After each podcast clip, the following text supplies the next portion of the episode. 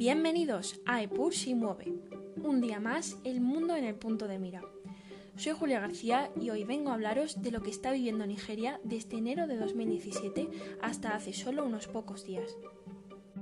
A principios de octubre, los jóvenes de una decena de estados del sur y centro de la Federación Nigeriana, presididos por el ex general Muhammad Buhari, salieron a las calles. El objetivo era denunciar, después de al menos 82 casos de tortura, malos tratos y ejecuciones extrajudiciales, las acciones violentas del SARS, la Brigada Especial para la Represión de Robos, formado en 1984 y gozando de una semiautonomía desde 2017. La sangrienta represión del EQI, que se llevó a cabo en octubre, obligó al gobierno central a desmantelar el SARS. Los jóvenes han sido los principales destinatarios de esta violencia, enfrentados a diario ante la brutalidad policial. Lo que comenzó por un movimiento contra la violencia se amplió hacia una esfera mayor en la que se unieron más protestas en una democracia bastante joven, con un pasado estratocrático. Concretamente fueron 22 años de un gobierno bajo la Junta Militar. El martes 20 de octubre, el señor Babajide Sanwo, gobernador del estado de Lagos y miembro del partido gobernante progresista, anunció que su estado sería puesto bajo toque de queda a partir de las 4 de la tarde. A las 6 y 45, las fuerzas de seguridad se presentaron en el peaje de la autopista de Lequí, poniendo fin a la manifestación pacífica de cerca de mil personas organizada durante varios días frente a la entrada de la autovía de esta ciudad. Una represión similar se estaba librando en el distrito de Alausa, al norte de la capital económica de Nigeria, Lagos. También, según Amnistía Internacional, al menos 12 manifestantes perdieron la vida, mientras que varios cientos más resultaron heridos. Se dice que esta semana cruenta provocó la muerte de al menos 69 personas. Gracias a la diáspora nigeriana, las imágenes de dolor se pudieron transmitir masivamente por redes sociales. Es el ejemplo de personas influyentes como el artista de Afrobeat Burma Boy o la autora y activista Chimamanda, que ayudaron a que cayese una lluvia de condenas sobre estos actos violentos contra el pueblo nigeriano. También hubo reproches oficiales de Moussa Faki Mahamat, presidente de la Comisión de la Unión Africana, o Joe Biden.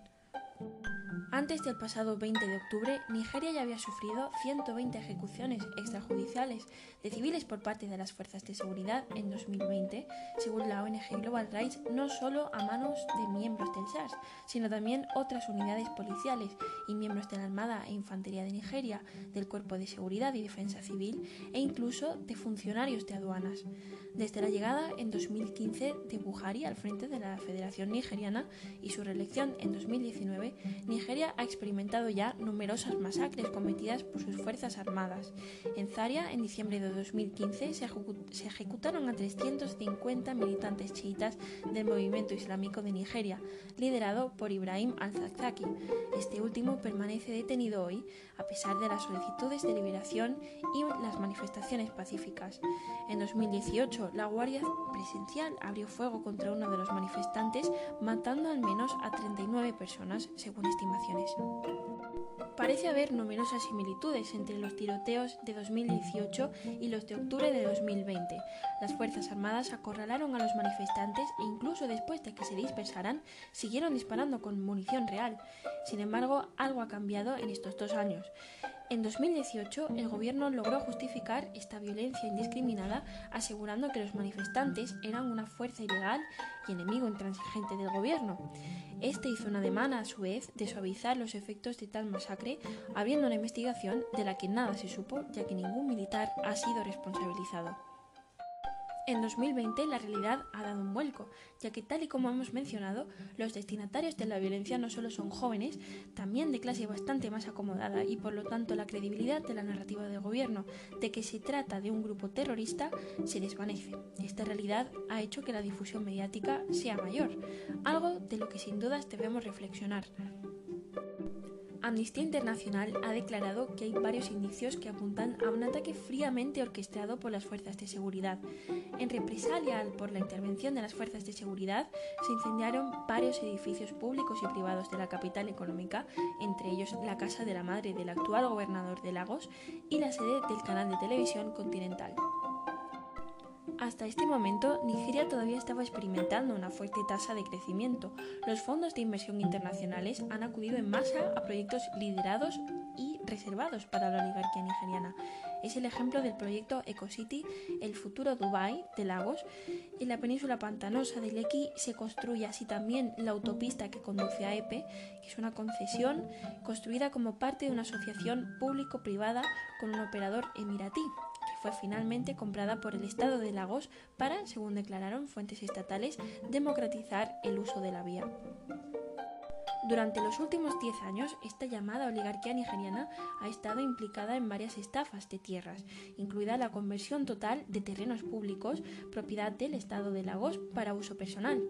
También han cedido terrenos y edificios estatales a sus amigos, socios políticos, funcionarios y miembros de agencias de seguridad y diversas ramas del Poder Judicial, todo a expensas de contribuyentes de Lagos.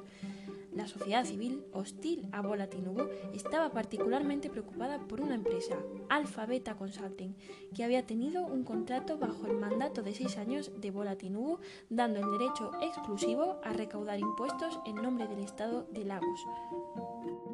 Alpha Beta Consulting recibiría una comisión de aproximadamente el 10% sobre los ingresos recibidos por el Estado. Numerosos grupos pro transparencia y activistas de la oposición han solicitado información sobre este grupo y sus vínculos con Tinubu y otros políticos estatales. Todo esto en vano.